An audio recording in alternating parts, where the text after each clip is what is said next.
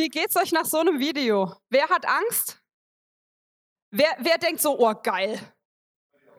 Yes, genau. Das, das Video habe ich ganz bewusst ausgesucht. Ähm, erstens, das war, also wer es nicht gemerkt hat, es war ein kleiner zweiter Zusammenschnitt von der Men's World. Nein, nicht wirklich. Danke.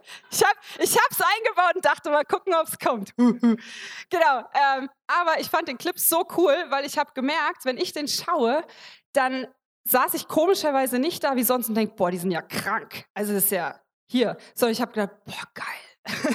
ich fand es total cool. Ich würde es nie machen. Es waren auch ein paar Sachen, da könnte man sagen, es ist vielleicht auch ein bisschen lebensmüde. Aber was ich glaube, was bei diesen Typen, es waren ja meistens Männer, ähm, eigentlich der Fall ist, die waren nicht lebensmüde, die waren total lebens, voller Lebensfreude. Die haben das Leben genossen, die haben sich gedacht, ey, ich lasse mich nicht von meiner Angst einsperren, sondern ich wage was, weil es einfach Bock macht. Und genau um das soll es heute gehen, nämlich um das Thema frei von Angst. Und ein Style oder ein Ziel von ICF ist, wir als Kirche haben die Leidenschaft, dass Menschen Jesus Christus ähnlicher werden, dass sie furchtlos leben und ihr Umfeld positiv beeinflussen. Und dann habe ich mir gedacht, wir haben dieses Ziel, wer kannte dieses Ziel von ICF? Wow, wirklich? Kanntet ihr das? Krass, okay. War ich überrascht, weil ich denke, das ist so ein Ding, das steht auf der Homepage, aber es guckt sich fast keiner an. Aber es ist das Ziel von dieser Kirche hier. Wir möchten, dass Menschen furchtlos leben. Und in der Predigt heute, in der Message heute soll es darum gehen, wie kann das denn passieren und was genau heißt das? Und äh, für die, die es nicht wissen, mein Mann und ich, ich wir reden öfter drüber, weil es einfach einen großen äh, Einfluss auf unser Leben hatte. Wir haben zwei Jahre in Südafrika gelebt. Und in Südafrika musste ich vielen, vielen, vielen Ängsten entgegenkommen. Das eine war äh, ganz besonders Angst vor Schlangen. Wer hat Angst vor Schlangen? Danke, dass ich nicht alleine bin. In Südafrika äh, gibt es mehrere Giftschlangen. Es gibt aber zwei. Die sind nicht so, dass wenn man fest auftritt, dass die abhauen, sondern dann greifen sie erst recht an. Das heißt, die meisten Schlangen hauen dir irgendwann mal ab, aber die liegen einfach auf dem Weg und wenn du denen zu nahe kommst, beißen sie zu. Und dann solltest du ziemlich schnell einen Arzt finden. Und wir waren spazieren oder wandern und ich, ich bin immer, ich hatte mir vorher schon im Decathlon, in so einem Sportgeschäft, extra so Dinger geholt, die macht man unten an die Schuhe dran, die gehen bis hier hoch, dass ähm, Tiere nicht beißen können. Und ich bin dann wirklich immer so wandern gegangen und hatte so Angst. Und dann Herr Tanner immer, man, Daisy, das ist so unentspannt. Genieß doch mal hier die schöne Freiheit und diese tollen Berge. Und ich bin, nein, nein, hier ist bestimmt irgendwo eine Schlange. Und es war wirklich, es, ich hatte wirklich Panik. Es uns wirklich eine Schlange begegnet und ich bin schweißgebadet zusammengebrochen auf dem Boden. Ich konnte mich nicht bewegen. Ich habe fünf Minuten gebraucht, bis ich wieder Luft bekommen habe. Wirklich. Ich hatte, das war nicht nur Angst, das war wirklich eine Panik. Und es gab eine weitere Begebenheit in, in Südafrika, dass wir äh, gerade eine Woche da waren und es waren gerade Wahlen und ähm, die Afrikaner oder die Südafrikaner haben ja eben verschiedene, es wird ja die Regenbogennation genannt und es gibt eben Schwarze Stämme, auch ganz viele verschiedene schwarze Stämme, Kosa, Zulu, was weiß ich noch alles. Und dann gibt es die Afrikaner, die Weißafrikaner, das sind die Buren, das sind von den Holländern, die haben sich damals da niedergelassen. Dann gibt es noch welche, die sind aus Frankreich dahin gekommen. Und dann gibt es noch die Coloreds. Und es gibt eben in diesen verschiedenen kulturellen Gruppen auch verschiedene Parteien. Und natürlich wollen die Schwarzen immer die ANC wählen und die Weißen wollen die DA wählen. Und dann gibt es die Colors, die haben dann irgendwas dazwischen. Und es ist da nicht so wie hier, dass wenn man halt mit was unzufrieden ist, dass man halt mal mit ein paar Plakaten auf die Straße geht oder auf Facebook ein bisschen Shitstorm macht, sondern man demonstriert äh, eher radikal. Also man macht zum Beispiel in den Townships gab's, äh, haben die Traktorenreifen genommen, mit Benzin gefüllt und wer nicht auf der gleichen Meinung war, der kriegt diese benzingefüllten, angezündeten Reifen um. Nur mal als Beispiel, das ist richtig heftig. Ähm, und in der einen Woche, wo wir da waren, gab es solche verschiedenen Aufstände. Es waren irgendwo Barrikaden auf den Straßen. Es gab welche, die sind in die Innenstadt gegangen, haben Parteigebäude mit ähm, ihrem Stuhlgang beschmissen. Und es gab viele Schießereien.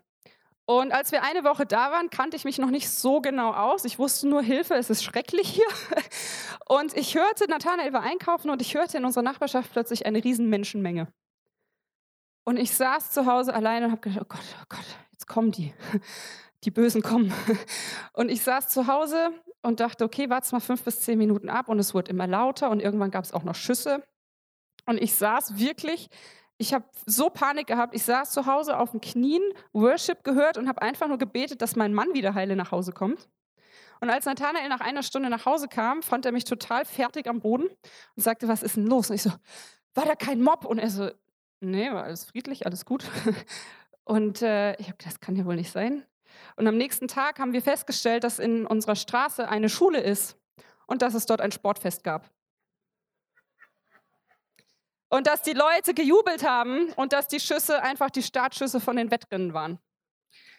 Diese Angst, die ich mir vorher schon so eingeredet habe, hat mich so gelähmt, dass ich nicht mehr klar denken konnte und alles aufs Negative bezogen habe.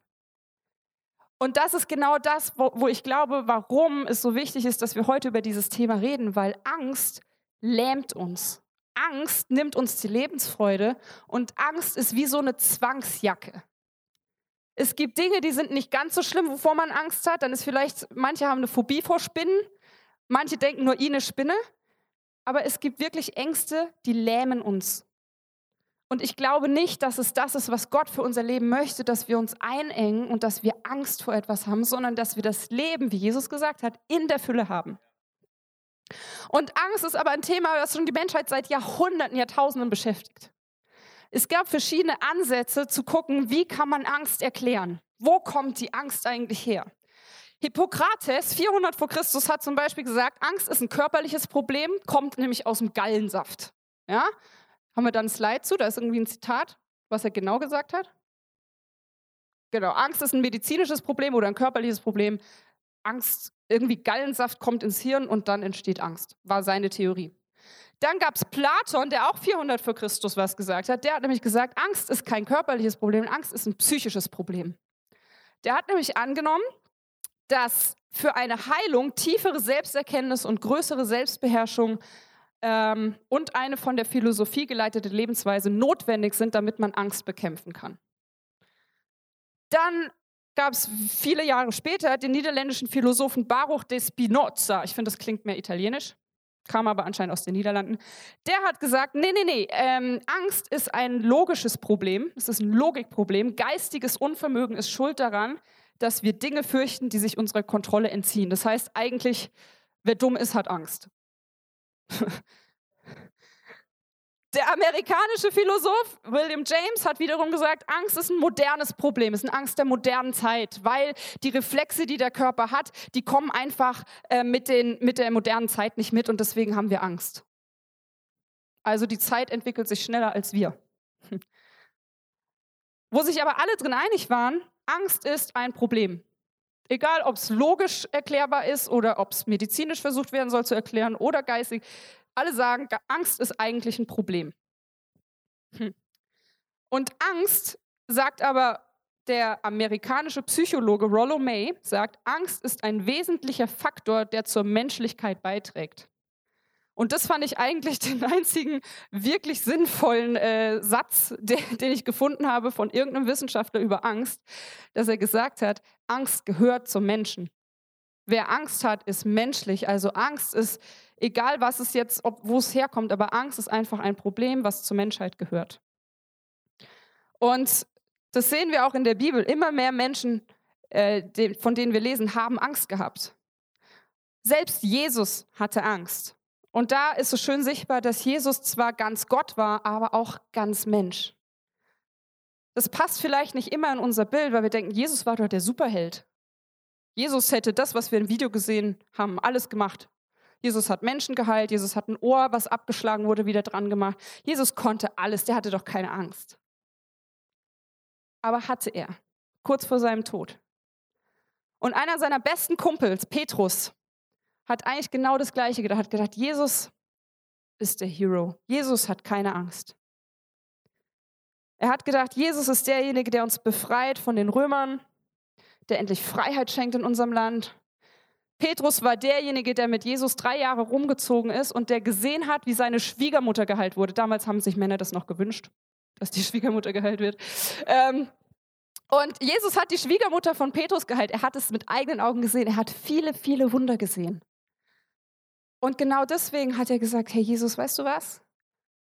Ich vertraue dir und ich stehe für dich ein und ich werde mit dir gehen und wenn es mich mein Leben kostet.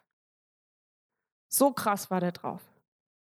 Petrus war, es gibt so Thorsten Hebel, das ist so ein ähm, Theologe und Com Comedian, der hat immer gesagt, äh, Petrus war so der Benjamin Blümchen unter den Jüngern. Terror, ich mache alles. Und ich glaube, Petrus war wirklich so drauf, der ging all in. Und der hat nicht gesagt, weißt du, Jesus, ich wünschte mir, ich könnte dir treu sein bis in den Tod und ich hoffe, ich schaffe es, sondern er hat gesagt, ey Jesus, was auch immer es kostet, ich gehe mit dir in den Tod. Das können wir äh, lesen in Johannes 13, Vers 36. Da fragte ihn Simon Petrus, also ihn ist Jesus, Herr, wohin gehst du? Jesus antwortete ihm, wo ich hingehe, kannst du jetzt nicht mitkommen, aber du wirst mir später folgen. Lass mich doch jetzt bei dir bleiben, bat ihn Petrus und beteuerte, ich bin sogar bereit, für dich zu sterben. Das ist mal ein Versprechen. Also am 19. Mai heiraten, wer ist so ein Royal-Fan? Oh. Ich ja auch nicht. Am 19. Mai heiratet Prince Harry von England und er heiratet seine Meghan Markle die übrigens Schauspielerin bei Suits ist. Wer das guckt, kann jetzt wenigstens ein bisschen mitdenken. Ähm, und sie heiraten und die werden sich versprechen, genau wie viele andere Ehepaare hier, ich werde dir treu sein, bis dass der Tod uns scheidet. Und Petrus ging aber einen weiter, der hat gesagt, ey, der Tod kann mich mal, der scheidet uns nicht, weil vorher gehe ich in den Tod. Das war Petrus Einstellung. Man könnte also meinen, Petrus war der treueste Jünger überhaupt. Aber dann ist was ganz anderes passiert. Wir schauen uns einen Clip an. Was für eine berührende Szene. Ich weiß nicht, wenn du mal drüber nachdenkst, wer ist so die wichtigste Person in deinem Leben? Sabine und Simon, herzlich willkommen. Ihr habt wann geheiratet? Vor einer Woche? Vor zwei Wochen herzlich willkommen. Schön, dass ihr wieder da seid. Herzlichen Glückwunsch.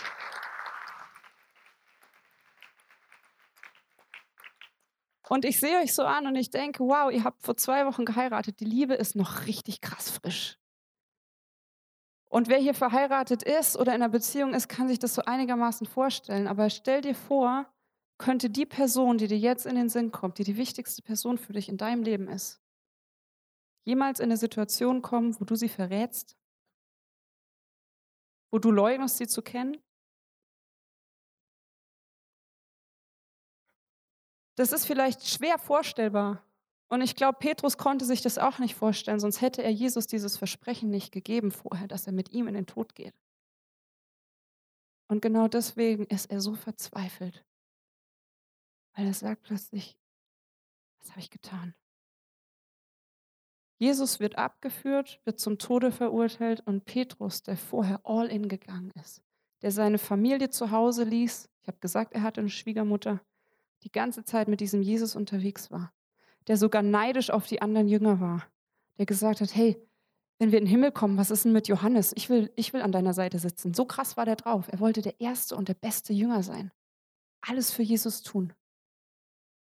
Und selbst er kam an einen Punkt, wo die Angst größer war als sein Vertrauen. Angst, selbst gefoltert zu werden, Angst, abgeführt zu werden, Angst, in den Zeugenstand gerufen zu werden, was auch immer. Aber er hatte Angst. Und aus diesem Instinkt raus, vor dieser Angst, hat er Jesus verleugnet. Und für ihn bricht eine Welt zusammen. Und ich glaube, Petrus ist weggegangen, hat bitterlich geweint und hat versucht nachzudenken, einen klaren Gedanken zu bekommen. Ich könnte mir das so vorstellen, dass er denkt, okay, war es das jetzt wert? Und manchmal gehen so Kämpfe in einem ab. Ich könnte mir vorstellen, auf der einen Seite sagt er, warum habe ich ihn verraten? Und auf der anderen Seite argumentiert er mit sich selber, ja, aber der hat Menschen geheilt und jetzt wird er abgeführt und tut nichts dagegen. Vielleicht habe ich mich getäuscht. Vielleicht waren die letzten drei Jahre einfach total für die Katz. Vielleicht habe ich drei Jahre meines Lebens verschwendet, jemandem hinterherzurennen, der gar nicht der ist, der sagt, dass er sei. Ich glaube, dass das ein Grund ist, warum Petrus so verzweifelt ist. Ich glaube, ein anderer Grund ist, dass Petrus anfing, sich selbst in Frage zu stellen. Hm. Ich bin gar nicht der krasse Typ, der ich dachte, dass ich bin. Ich habe gedacht, ich würde es aushalten. Ich habe gedacht, ich würde mit Jesus in den Tod gehen, aber boah, ich kann das ja gar nicht. Ich bin gar nicht so ein Held. Ich bin gar nicht der coolste und beste und tollste und stärkste und treueste Jünger, den Jesus gesehen hat. Ich bin ja auch schwach. Ich bin ja auch ein Versager. Ich bin ja auch einer, dem man sieht, dass er Versprechen nicht hält. Hm. Aber weißt du was? Jesus wusste, dass Petrus das machen würde. Er hat es ihm sogar vorhergesagt. Jesus hat, als Petrus ihm versprochen hat, für ihn in den Tod zu gehen, hat Jesus gesagt, ich muss dir jetzt mal was sagen, aber bevor der Hahn kräht, also bevor der Morgen anbricht, wirst du mich dreimal verleugnet haben. Jesus hat es gewusst. Aber trotzdem blieb er an Petrus dran. Er hat trotzdem Petrus mit in den Garten genommen, in den Garten Gethsemane. Matthias hat letzte Woche darüber gepredigt und hat ihn darum gebeten, für ihn zu beten und wach zu bleiben. Petrus war trotzdem noch einer seiner engsten Freunde, obwohl Jesus genau wusste, was er tun wird. Warum? Weil Jesus eine andere Perspektive hat. Weil Jesus viel mehr sieht, als wir selbst sehen. Und weil bei Jesus bei einem Versagen nicht Schluss ist. Petrus hat versagt. Das war kein Schlusspunkt für Jesus. Jesus hat auch bei dir keinen Schlusspunkt. Jesus sagt, ich will dich frei machen von deiner Angst. Jesus hatte vor, Petrus frei zu machen von seiner Angst. Vor sich selber, vor den Menschen, vor den Umständen. Wie hat er das gemacht? Hm. Jesus ging ans Kreuz, hat einen sehr qualvollen Tod erlitten. Aber wie ich schon sagte, bei Jesus gibt es keinen Schlusspunkt. Jesus ist auferstanden. Und wir lesen in der Bibel, dass als er auferstanden ist, ist er wieder zum See gegangen, wo er Petrus zum allerersten Mal gesehen hatte. Und Petrus, weil er so fertig mit der Welt war, ist wieder in seinen alten Beruf gegangen. Was macht ein Fischer, wenn der Held, an den man glaubte, plötzlich tot ist? Man geht halt wieder fischen. Man geht halt wieder in sein bekanntes Leben, in das komfortable Leben, das, was ich schon kenne, das, wo ich weiß, dass mir nichts passieren kann. Er geht wieder auf den See Genezareth und er geht fischen. Und Jesus steht an diesem Ufer, begegnet Petrus, sagt, Hi Kumpel, bin wieder da. Das ist jetzt meine Interpretation. Ähm, und das Coole, was dann passiert ist, Jesus gibt Petrus einen neuen Auftrag. Also ich weiß nicht, wie es dir geht, aber wenn mich jemand richtig hintergeht, weiß ich nicht, ob ich dem noch mal wirklich viel anvertraue. Ich kann vergeben, ich kann auch neue Chancen geben, aber ich weiß nicht, wenn mir jemand eine Million Mark, äh, Euro klaut, Mark, eine Million Euro klaut, mein Leben aufs Spiel setzt, weiß ich nicht, ob ich dem vielleicht noch mal 1000 Euro anvertrauen würde. Ich würde dem wahrscheinlich nicht mal einen Euro anvertrauen. Ich würde sagen, alles klar, komm, wir gehen wieder was trinken, aber ich würde dem erstmal, müsste der sich ziemlich beweisen, dass ich ihm nochmal neu vertraue. Und Jesus, der coole Typ, geht zu Petrus. Wir lesen das in Johannes 21. Ich lese es einfach vor, weil es einfach äh, so eine coole Geschichte ist. Hm. Nachdem sie an diesem Morgen miteinander gegessen hatten, also wir stellen uns vor, Jesus ist aus an diesem See, Petrus erkennt ihn, wahrscheinlich braten sie erstmal ein paar Fische am Lagerfeuer und erkennen, wow, das ist ja wirklich Jesus und essen zusammen. Und dann sagt Jesus zu Simon, Simon, Sohn von Johannes, liebst du mich mehr als die anderen hier? Ja, Herr, antwortete ihm Petrus, du weißt, dass ich dich lieb habe. Und dann sagt Jesus, dann sorge für meine Lämmer. Jesus wiederholte seine Frage. Simon, Sohn von Johannes, sagt immer noch mal schön Sohn von Johannes, dass es kein Missverständnis gibt. Sohn von Johannes, liebst du mich? Ja, Herr, du weißt doch, dass ich dich lieb habe, antwortete Petrus noch einmal. Da sagte Jesus zu ihm, dann hüte meine Schafe. Und ein drittes Mal fragte Jesus, Simon, Sohn von Johannes, hast du mich wirklich lieb? Jetzt wurde Petrus traurig, weil Jesus ihm nun zum dritten Mal diese Frage stellte. Deshalb antwortete er, Herr, du weißt alles. Du weißt doch auch, wie sehr ich dich lieb habe. Darauf sagte Jesus dann, sorge für meine Schafe.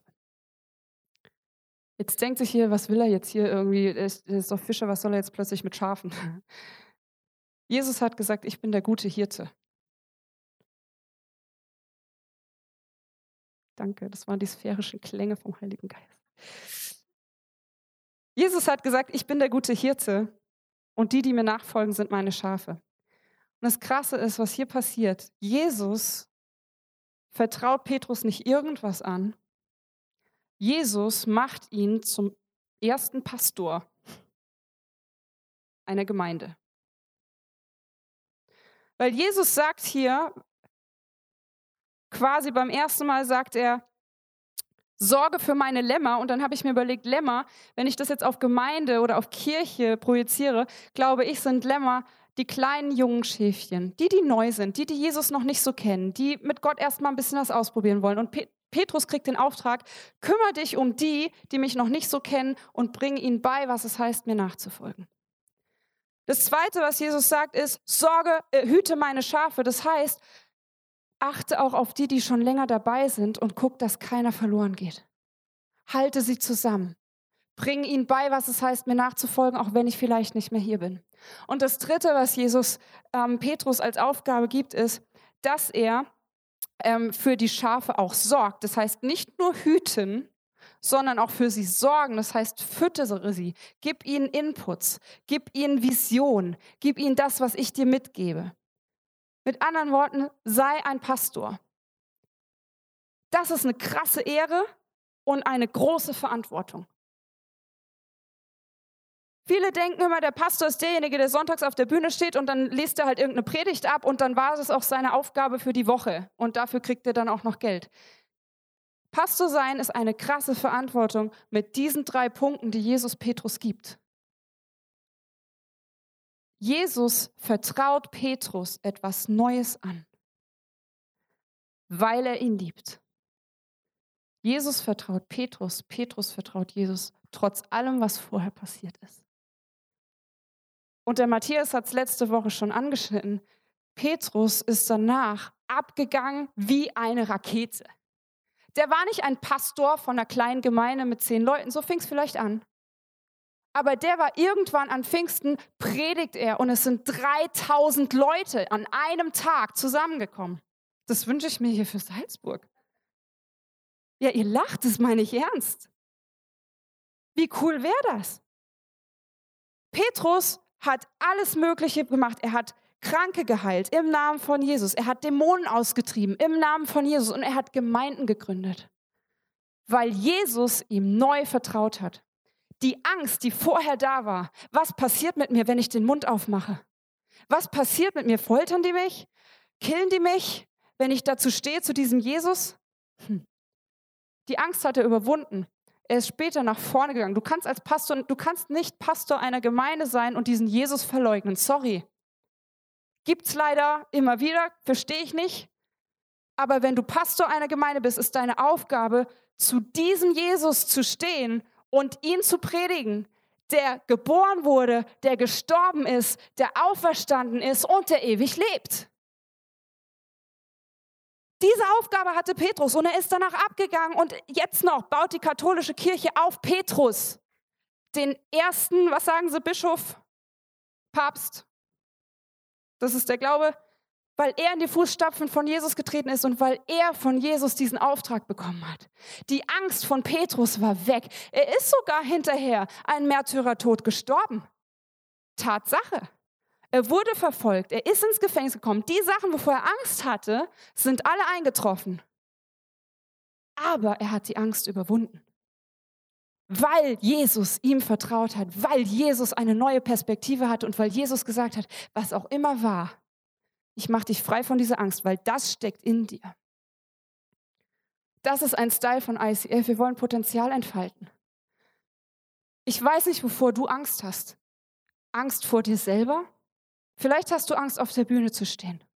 Weißt du was? Es gibt so viele Prediger und vor allem, ich kenne es halt vor allem bei Frauen, so viele krasse Preacherinnen, die Angst vor Menschen hatten und Angst vor dem Rampenlicht und die jetzt jeden Sonntag auf der Bühne stehen, nicht nur auf der Bühne stehen, weltweit im Livestream angeschaut werden, weil sie ihre Angst überwunden haben, weil sie merken, Jesus hat da was in mich reingelegt und ich überwinde diese Angst. Ich glaube, dass das Vertrauen zu Jesus unsere Angst nehmen kann, weil dieser Jesus uns genau kennt, weil dieser Jesus was in uns reingelegt hat und weil dieser Jesus der Name über allen Namen ist. Angst vor Schlangen. Hey, ich kann jetzt wieder in den Zoo gehen oder in eine Tierhandlung und ich kann mich vor eine Schlange stellen. Wirklich. Jesus hat mich frei von dieser Angst gemacht. Ich konnte, mir vorher nicht, ich konnte vorher nicht mal Haribo-Schlangen essen. Ich habe zittrige Hände bekommen. Aber ich habe gesagt, Jesus, sorry, du hast in der Bibel sogar gesagt, dass wir auf Schlangen und Skorpione treten können. Habe ich nicht vor zu machen, aber innerlich würde ich es gerne. Jesus hat mich frei von dieser Angst gemacht, weil ich weiß, wer ich in Jesus bin. Wenn du Angst hast, auf der Bühne zu stehen und vor Leuten zu reden, frag diesen Jesus, was hast du in mich reingelegt? Und wenn du merkst, du hast was zu sagen, dann überwinde deine Angst und vertraue diesem Jesus, dass er es in dich reingelegt hat und dass du was aussprechen sollst.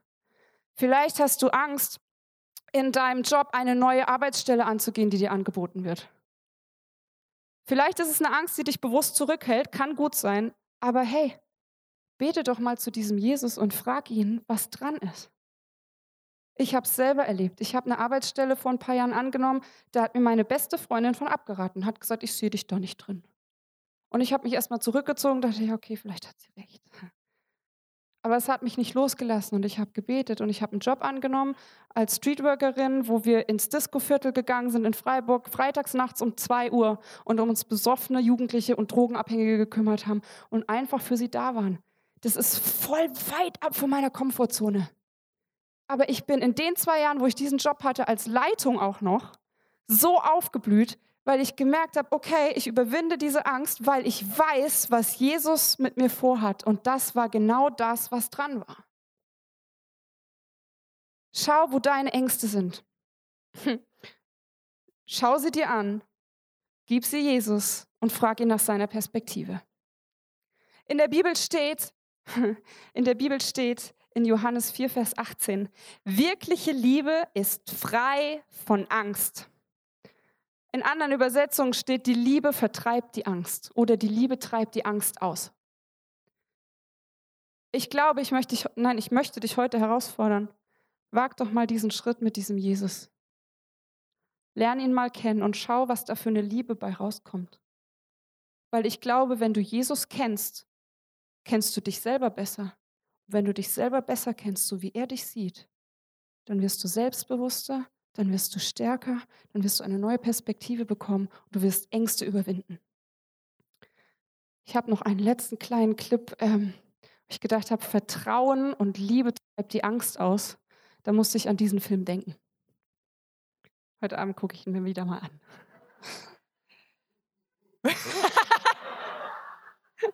Deswegen habe ich gesagt, ich gucke ihn mir an, nicht wir. Ja, ihr Männer könnt euch nochmal treffen. Nein, also, ich habe diesen Film bewusst rausgesucht. Ich musste an diesen Film denken, weil ich diesen, diese Szene so krass finde. Vertrauen Sie mir? Und sie sagt, ich vertraue Ihnen, Jack. Ich weiß, es ist ein kitschiger Film, aber lass mal jetzt deine Gedanken, das ist ein Kitschfilm von 1900 irgendwas, lass das mal alles weg. Schau dir diese Szene an. Die zwei kennen sich nicht wirklich. Rose und Jack lernen sich auf dem Schiff kennen. Sie merken, da ist eine Connection. Und sie wagt es, sich vorne ans Bug des Schiffes zu stellen, nur weil sie ihm vertraut. Und dann sagt sie, ich fliege.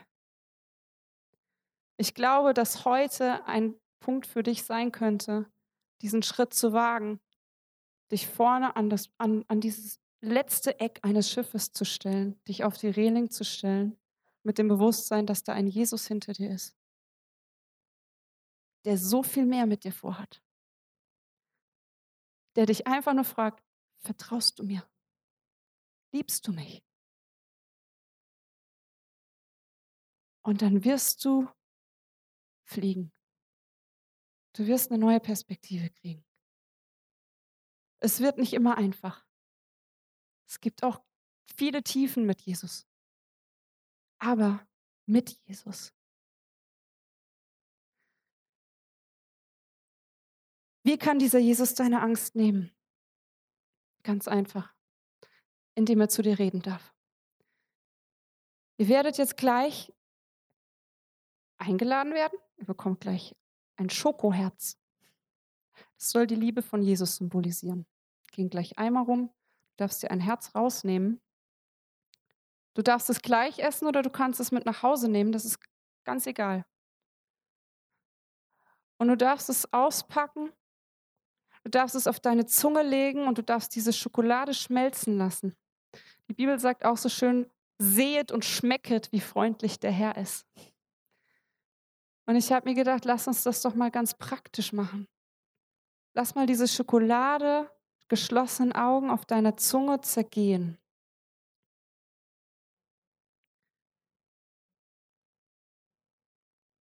Und ich spreche dir jetzt ein paar Worte zu, die ich aufgeschrieben habe, nicht weil ich das einfach aufgeschrieben habe, sondern weil ich gebetet habe, was kann ich dir heute sagen von diesem Jesus? Wenn du jetzt schon dein Herz hast, dann hör einfach zu, lass die Schokolade dabei zerschmelzen. Und wenn du das Herz noch nicht hast, dann denk gleich nochmal drüber nach beim nächsten Song. Ich glaube, dass Jesus deine Angst nehmen will, indem er dir heute Folgendes zuspricht. Du bist begabt. Du bist berufen. Du bist befähigt. Du bist stark durch diesen Jesus an deiner Seite der dich so sehr liebt, dass er alle Ängste, alle Schmerzen, alle Leiden erlebt hat, damit du die Identität des Kindes Gottes annehmen kannst. Ohne Leistung, ohne Gaben, ohne Beweise und vor allem ohne Angst.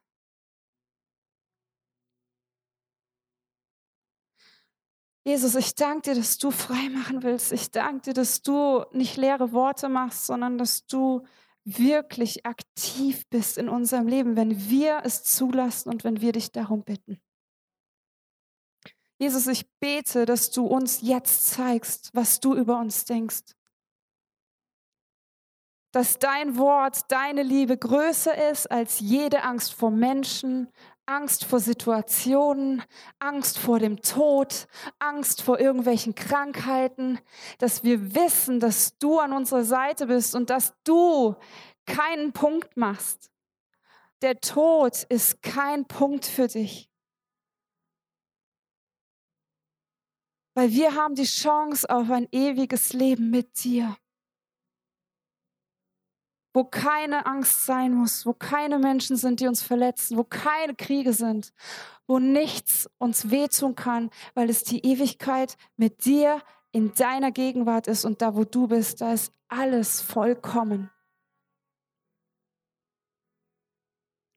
Ich möchte dich jetzt einladen, wenn du bereit bist, diesen ersten Schritt mit Jesus heute zu gehen, wenn du noch nie, noch nie gesagt hast, ich wag's mal, wenn du heute merkst, mein Herz klopft, wenn du heute merkst, boah, ich will diese Angst loswerden, wenn du merkst, ich will frei werden, wenn du merkst, ich wag mal den ersten Schritt, dann will ich dich jetzt einladen, deine Hand zu heben, dass ich für dich beten kann. Danke.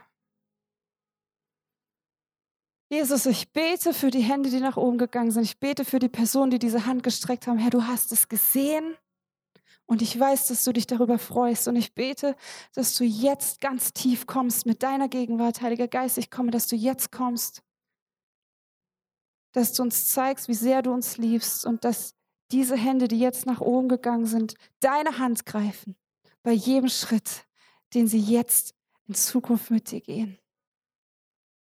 Danke für deinen Tod am Kreuz. Danke, dass du Wege frei machst und dass du frei machst. In Jesu Namen. Amen. Hey, wenn du die Hand gehoben hast, ich möchte dich bitten, geh unbedingt während dem nächsten Worship-Songs oder nach der Celebration zu unserem Face-to-Face-Team. Die Brigitte und die Christine stehen bereit. Sie wollen mit dir beten, dass du es festmachst, diesen Schritt mit Jesus zu gehen. Und sie haben auch ein Geschenk für dich. Verpasst diese Chance nicht. Und das Face-to-Face-Team ist generell für dich da, wenn du Gebetswünsche hast, wenn du sagst, ich will von dieser Angst loswerden, ich brauche Freiheit, dann geh bitte dahin. Sie beten für dich und Gebet setzt frei.